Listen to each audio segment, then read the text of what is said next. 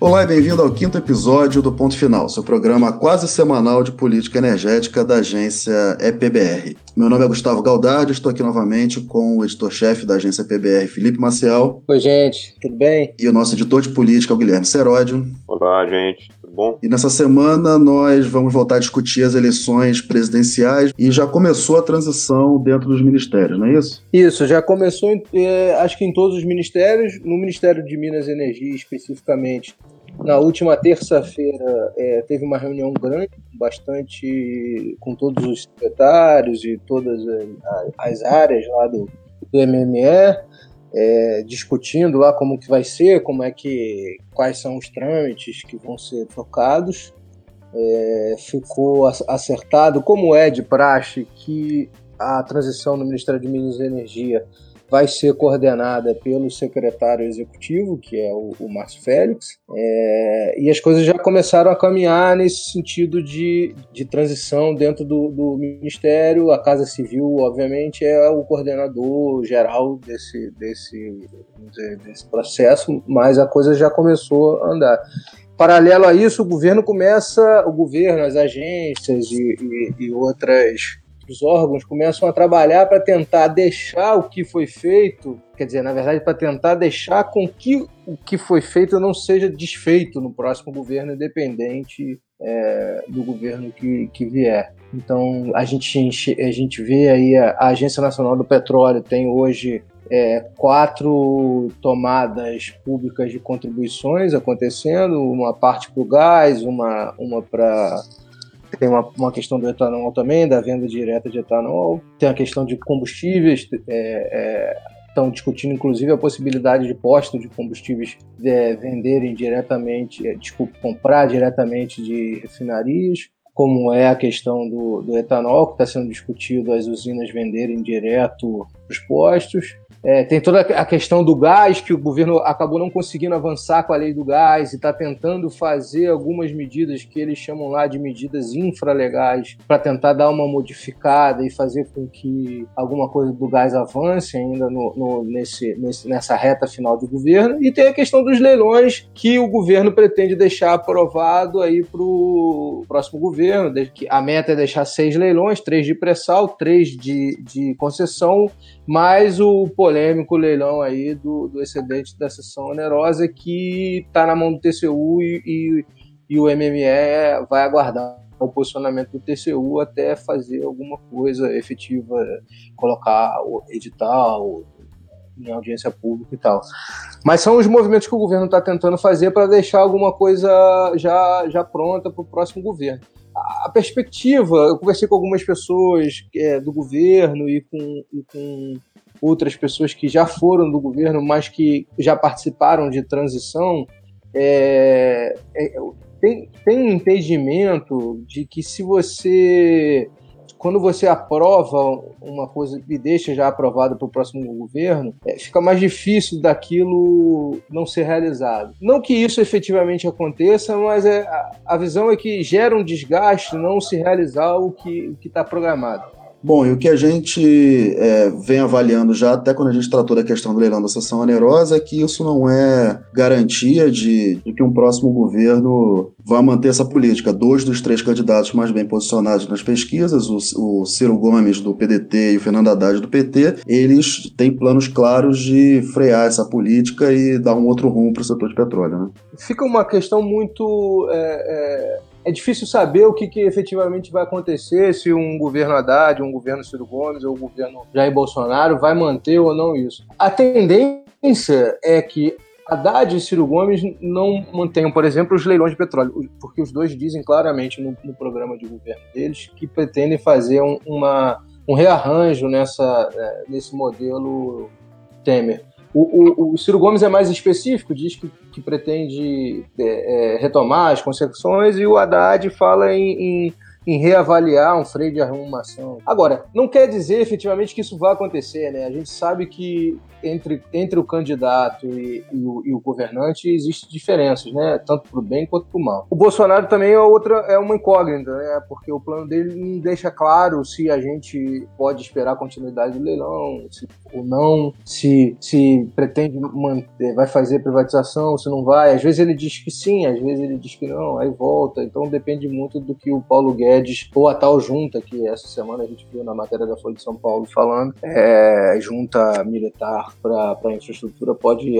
acabar definindo. Mas é, é, é, difícil efetivamente saber o que vai sair lá na frente. A gente. A única certeza é que hoje, se a gente for botar a ficha, a gente aposta que a Haddad e Ciro Gomes vão parar os leilões. É que, na verdade, agora, há três semanas do, do primeiro turno ficou evidente que ele não tem uma coordenação de, de, de, governo propriamente dita. Né?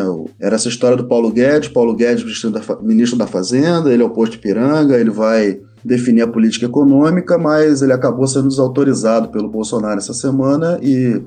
É a questão mas ele, e depois surgiu essa história que você está falando da junta é, militar de infraestrutura, que o ministro, que teria um ministro militar que cuidaria disso, e que inclusive não existia uma coordenação entre esse grupo de Brasília que está trabalhando essa questão da infraestrutura com o próprio Paulo Guedes. Eu, eu fiquei meio, eu, eu, sei lá, me deu a sensação, eu não sei se o Guilherme teve essa mesma sensação, de que de repente eles se tocaram que pode ganhar mesmo. Agora vamos ter que fazer alguma coisa. Então reúne todo mundo aí e vamos fazer um projeto. Sim, é, de fato isso não seria nem a primeira vez na política brasileira, né? Enfim, talvez em nível federal, mas certamente não em outros, em outros níveis que isso acontece. É, um ponto interessante da política eleitoral, né, do, do, do ambiente eleitoral que certamente impacta para essas duas polêmicas na mesma semana, né, envolvendo a campanha do Bolsonaro, é a ausência é, física mesmo do, do, do candidato nessas reuniões, né? Eu acho que ficou bastante nítido para todo mundo, pela perspectiva política, que com esses dois acontecimentos, né, tanto a polêmica da CPMF quanto essa polêmica agora divulgada mais recentemente, mas que também aconteceu no começo da semana, do grupo da Junta Militar, é, que há, há grupos bastante diversos se envolvendo na campanha do Bolsonaro, né? É, e que falta uma coordenação central para unificar o discurso, né? Isso foi provocado pelo próprio candidato, que sempre terceirizou, a gente lembra desde o começo da campanha, a sua gestão econômica né? Perguntado em debates, em entrevistas, o Bolsonaro costuma responder que não tem, não tem receio de responder sobre algum tema econômico que ele não entende e que isso ele vai tratar ou vai terceirizar de fato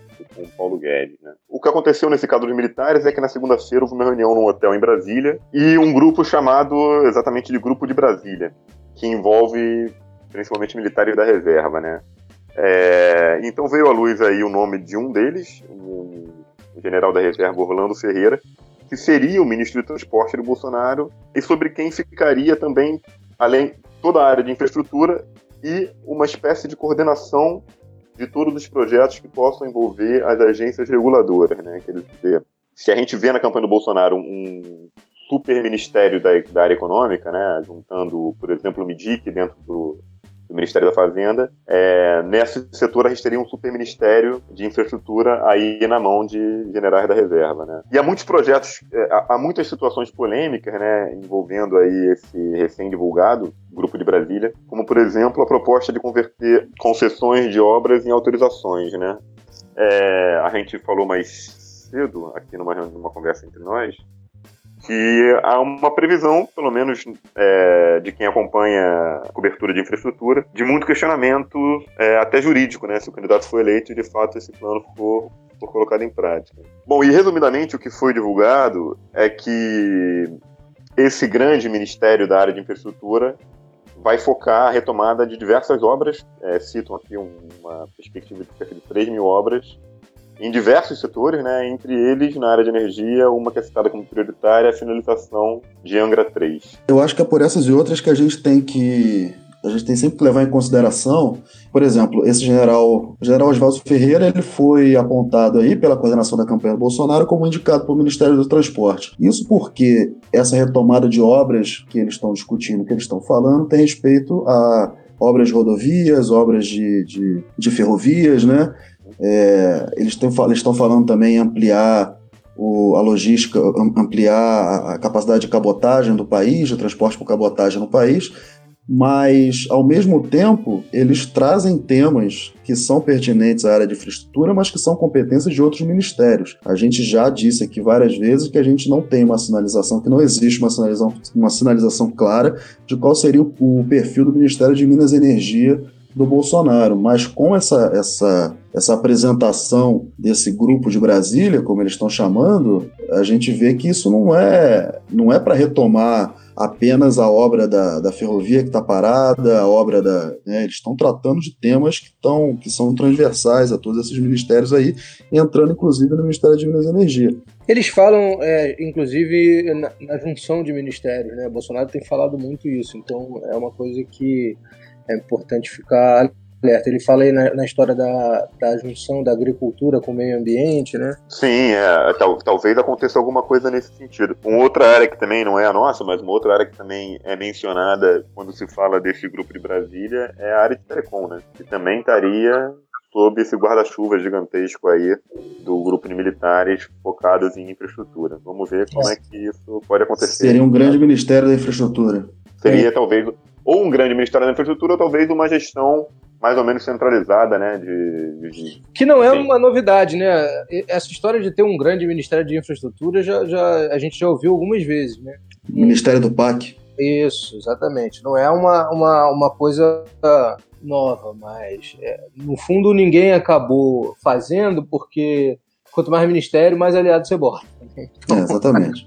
e, o, e, a gente tem que lembrar aqui que o candidato Jair Bolsonaro é um ele, candidato ele, de um Como ele não tem aliado mesmo, não tem problema, né? Dá com, uma, com uma bancada pequena que vai ser. É, e que vai precisar, muito certamente, é, né, de uma grande articulação no Congresso. Aí e o caminho tradicional, gente sabe na política brasileira, pelo menos desde a redemocratização, com uma grande é, articulação no Congresso, é distribuição de ministérios, né? Resta saber como essas duas dinâmicas vão funcionar. É um discurso de concentração de poder na mão de poucas pessoas e uma necessidade de uma grande articulação no Congresso para aprovar, enfim, os projetos de governo. É. O fato é que o governo tem trabalhado e caminhado para aprovar coisas é, para o ano que vem. Essa semana, a gente está gravando na sexta-feira, dia 21, a, a diretoria da Agência Nacional do Petróleo aprovou a inclusão de mais duas áreas no sexto leilão do pré-sal, que é em 2019. É, então, assim, o, a, já, já tem um olhar para frente, preocupado com o que vai acontecer no ano que vem. Mesmo sabendo que é, a gente só vai saber se esse leilão vai acontecer ou não depois que o próximo presidente tomar posse, mas já, já tem esse leilão já tem mais duas áreas que a agência já está olhando e querendo botar é, dentro. Então, é, é... O discurso dos grupos que querem a continuidade já está até pronto, né? Que o Brasil precisa respeitar os contratos, a economia precisa de estabilidade, né? Que tem que ter segurança jurídica e para isso precisa ser respeitado o que está assinado, porque a gente precisa de política de Estado, não política de governo. Esse vai Sem ser. falar, desculpa, Gustavo, que tem aí também uma questão importante na recuperação da economia, né? Há um discurso do governo e da base do governo de quem busca a continuidade dessas políticas, de que é importante você continuar no caminho da retomada do crescimento, né? Se a gente já estivesse aí nos primeiros passos desse processo. Quem são os três candidatos hoje? Bolsonaro, que diz que vai continuar. Por exemplo, tem o Paulo Guedes, que agora está desautorizado, mas que ainda não se sabe se ele pode voltar a ganhar força num, num eventual governo do Bolsonaro. Ele diz que quer privatizar tudo, diz que o Bolsonaro não quer e que, e que vai fazer um, um, encontro de contas aí, um encontro de mentes entre o que ele acha que tem que ser feito e o que o Bolsonaro acha que tem que ser feito. É, o governo Temer, ele está tentando privatizar. O governo Temer está tentando, a Petrobras agora do governo Temer está tentando vender participação, nem vender a refinaria inteira vender participação majoritária em, em refinaria. Isso está no STF, o STF não vai mudar em outubro. A questão da sessão onerosa parou no Congresso. Fernando Haddad e o Ciro Gomes, eles podem também, por mais que seja constrangedor, por mais que seja um desgaste, eles podem na canetada reverter a política. E, inclusive, eles têm um argumento para os apoiadores dele, que é da questão da legitimidade que não tem desgaste, porque o governo que decidiu tudo isso não é legítimo, volta a história do golpe, volta a história da, da derrubada da Dilma e por aí vai. A gente, se você pegar, por exemplo, em 2000 e, e, e, quando 2002, quando o Lula ganhou as eleições, a Petrobras tinha anunciado é, a contratação de duas plataformas, P51 e P52. É, logo depois o Lula foi eleito e aí a Petrobras é, já estava para contratar essas unidades e, e, adiou a contratação para que fosse feita é, no, no novo governo o governo Lula começou, é, mudou lá a estratégia de conteúdo local e essas licitações foram canceladas e refeitas. Então, assim, é, é claro que você deixar isso aprovado não quer dizer que vai acontecer, é óbvio que não. É, não me lembro de quem é a frase, mas no Brasil até o passado é incerto. Então, assim, é, é, se vai efetivamente acontecer é muito difícil, né? Tem que ser mandinar para. A gente pode chutar aqui e depois é, é, a, gente, a gente corrige esse erro. Sim, Ou edita, né? Aproveita o programa em áudio. Acho que tem uma outra consideração que precisa ser feita nesse momento, é que as pesquisas estão mostrando muito nitidamente que os três candidatos que estão com alguma chance né, de chegar, de fato, aí a vitória, né, ao segundo turno e a vitória, são candidatos de ruptura, né, é, pela esquerda ou centro-esquerda, ao Ciro e o Haddad, que tem em, em, vários setores um discurso bastante radical, o Ciro na área de energia, por exemplo. Por exemplo, sobre o, a proposta de venda aí da Embraer, o Haddad fez recentemente uma fala muito semelhante do Ciro, né, dizendo que pretende cancelar essa negociação. É, e pela direita, o, a proposta de governo do Bolsonaro, embora ele venha tentando até com o Paulo Guedes dar uma tranquilidade para o mercado, traz ainda alguma insegurança, né? É, e acho que o, o, caso da CPMF essa semana revelou muito isso, uma bateção de cabeça na campanha. Então traz uma insegurança aí e uma percepção de que não há, de fato, uma continuidade garantida, né? Como o próprio presidente Michel Temer falou no começo da campanha, depois ele até foi desmentido pelo Alckmin, mas no começo da campanha ele falou que o candidato dele seria o candidato Geraldo Alckmin, né? De lá para cá os dois se desentenderam nitidamente, isso virou inclusive um debate aí de vídeos no YouTube, no, no, no Twitter, pelo, parte do presidente Temer, mas é, ficou bastante nítido que esse governo não tem, de fato, um, um defensor né, da sua gestão e, e, mais do que isso, uma, uma continuação que seja viável, né? Tem o Meirelles, aí resta chamar o Meirelles. e parece parece que nesse momento ninguém está muito interessado em chamar o Meirelles para a Fazenda como, como já fizeram antes, né? É. A gente tem uma questão de déficit também que é, é preciso é, ficar atento. É, o governo estima que somente em 2018 ele consegue, vai conseguir arrecadar 21 bilhões de reais com os leilões de petróleo. Então, é, é um dinheiro considerável, né? É, não é uma, uma, um volume de recursos que dá para você é, desconsiderar. Então você vai começar um governo que não está na mesma situação de, de outros governos, quando o governo Lula quando começou, muito menos no governo Dilma quando começou. É, então eu não sei se até quando, até quanto um governo, o próximo governo tem a capacidade de abrir mão desse, desse dinheiro por exemplo, o dinheiro que, que se estima aí com a, o, o, leilão do excedente da sessão onerosa. O governo já chegou a falar em 100 bilhões de reais de bônus de assinatura. Abrir mão desse, desse, desse dinheiro não é uma tarefa simples também, né? Como é que você vai explicar depois que você tem um déficit, mas abrir mão desse... É, o, o, Jornal Globo publicou agora, nessa sexta de tarde também, enquanto a gente está, na verdade até enquanto a gente está gravando, é, uma nova fala do, do, do posto Ipiranga e do, do candidato Jair Bolsonaro, né, o guru da economia, Paulo Guedes. É, na mesma reunião que ele mencionou a CPMF no começo da semana, ele teria falado também de um acordo que ele já estaria tentando negociar com o atual, ainda atual presidente da Câmara, Rodrigo Maia, de um, de um novo tipo de votação no Congresso chamado voto programático de bancada. Né? É, isso seria um sistema pelo qual todos os votos de uma bancada seriam computados integralmente a favor né, ou contra um projeto se mais da metade dos parlamentares daquele partido votassem nesse sentido. Quer dizer, enfim, é, eu acho que isso aí, é, as propostas, isso é mais uma é, proposta. Bastante ele está sinalizando para o pior, porque eu acho que vai ser o, o maior desafio de um eventual governo do Bolsonaro, que é conseguir dar continuidade nas reformas que precisam passar pelo Congresso e que, e que o governo Temer não conseguiu passar. Né? A Sim, exatamente. E que a previsão e que a previsão de um governo eleito por um partido menor, né, como é o caso do próprio candidato Bolsonaro, hum. seria uma, uma dificuldade extra, uma bancada reduzida e precisar aprovar esses projetos.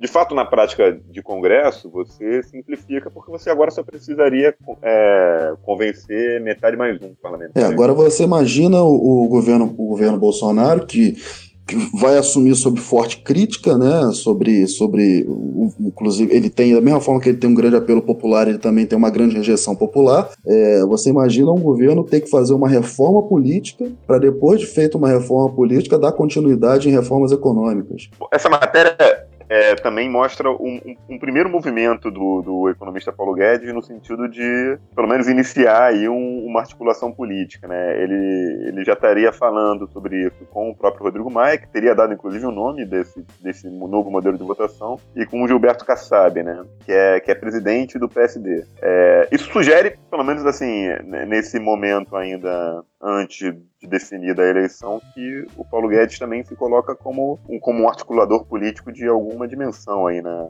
na, na, campanha do Bolsonaro e talvez no próprio governo, né? Você tem uma campanha que tem pouquíssimo apoio, né, político, né? Não tem é, é você não tem grandes coligações, você não tem. O partido do, do Bolsonaro é um partido do Nanico, né? Você, não tem. Qual, qual o grande pensador ou o grande político? É, o grande e, e, no entorno, exatamente, é. e no entorno do, do, da candidatura dele, Marcel, é, como políticos de alguma relevância, aí você tem basicamente só dois nomes, né? O Onyx Lorenzoni, do, do DEM do Rio Grande do Sul, e o senador Magno Malta do, do PR do Espírito Santo, nenhum dos dois é conhecido por ser uma pessoa de muita negociação aí, de muito de, de bom trato com, com muitos parlamentares, ao contrário, né? Que mais? É, gente, então acho que é isso, né? A gente está chegando no final, no final de governo Temer, com uma movimentação muito forte da ANP, do Ministério de Minas e Energia, para deixar tudo quanto for possível, deixar tudo alinhado, deixar tudo o mais certo possível e ao mesmo tempo estar tá num cenário aí de ruptura onde fica difícil fazer qualquer previsão do que vai ser a política para o petróleo ano que vem. Acho que na verdade está difícil fazer qualquer previsão para qualquer política. É verdade, é verdade. Aqui, aqui a gente está tentando né, facilitar a é. vida do nosso ouvinte do setor, mas não vai ser só no setor petróleo que vai ter dúvida. É, é verdade. Eu acho que eu acho que a única previsão que a gente pode fazer nesse momento, é, agora sobre a campanha, por exemplo, é que o Geraldo Alckmin vai aproveitar esse desencontro, dessas falas polêmicas da candidatura do Bolsonaro, da equipe do Bolsonaro, para tentar novamente né, encontrar um, um, um, discurso de crítica ao candidato da, da direita. Né? Ele fez isso ontem, na verdade na quinta-feira, a gente está gravando na sexta, ele fez isso na quinta-feira com o seu programa político, que é o maior do, do horário eleitoral, é, criticando a fala, principalmente a fala da recriação da CPMF. Né? Talvez essa questão dos, da junta de militares e essa proposta de mudança na, na, na, na, prática de voto no Congresso sejam também temas que ele vai, ele vai explorar. Vamos ver. Na verdade, é, ainda faltam 17 dias para a eleição e a gente tem que lembrar que não é pouco tempo e não dá para dizer que está tudo definido, não. Né? Bom, gente, encerramos por aqui então o programa, mas antes da gente se despedir, semana que vem tem Rio em Gás. É, Marcel, como é que a gente vai fazer a cobertura lá? Conta pra gente aí. Vai a gente montou um estúdio junto em parceria com o IDT. Nós vamos é, gravar ao vivo entrevistas direto lá da feira, é, debatendo os temas que estão sendo discutidos lá, lá na feira sobre política energética e, e, e, outras questões. Então a gente, a gente vai estar transmitindo direto pelas redes sociais da EPBR, as entrevistas que a gente está fazendo. É, vocês podem acompanhar a gente pelas redes, pelo Twitter, LinkedIn, Facebook, vai ter bastante material. E diariamente a gente vai ter no, no fim do dia também um podcast, né, para contar o que aconteceu de mais importante na feira. Então.